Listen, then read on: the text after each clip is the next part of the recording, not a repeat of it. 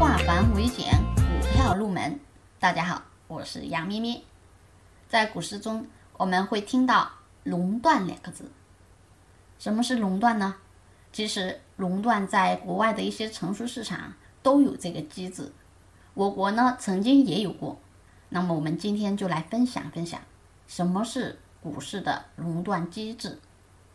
垄断简单来讲，就是为防止风险。设置一个上涨和下跌的峰值，当达到这个峰值的时候，就会触发熔断，市场暂停交易或停止交易。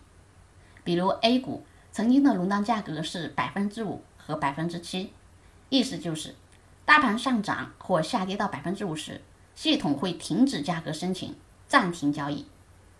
这就好像保险丝原理，设定的价格就是被烧断的保险丝。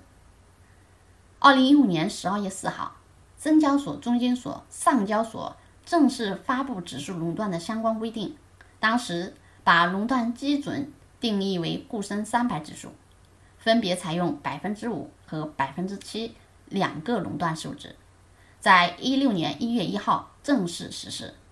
但是我们都知道，当时的市场处于熊市暴跌阶段。所以当时是希望通过这样的机制来有效控制大跌暴跌的风险。当大盘跌到百分之五，市场将暂停交易十五分钟，十五分钟之后再恢复交易。但交易恢复后，如果继续下跌，跌到百分之七，那么当天就停止交易，提前收盘。结果，该制度刚实施，当天大盘就跌到了百分之七，于是提前收盘。熔断机制在指数和个股上都存在，道理也都一样。有的人可能会将熔断和涨跌停板会混淆，那两者有什么共同点呢？还有不同点呢？它们的共同点是，都是通过设置价格的涨跌幅度上下限制来控制风险。不同在于，熔断后的市场是停止交易，而涨跌停板。只是对价格设置了极限，并没有停止交易。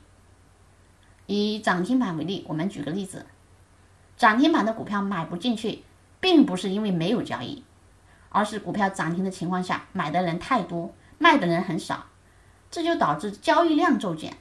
但这并不是停止或暂停交易，这就是垄断和涨跌停板制度的本质区别。今天的分享。先到这里，更多股票知识查看文字稿，我们下堂课再继续。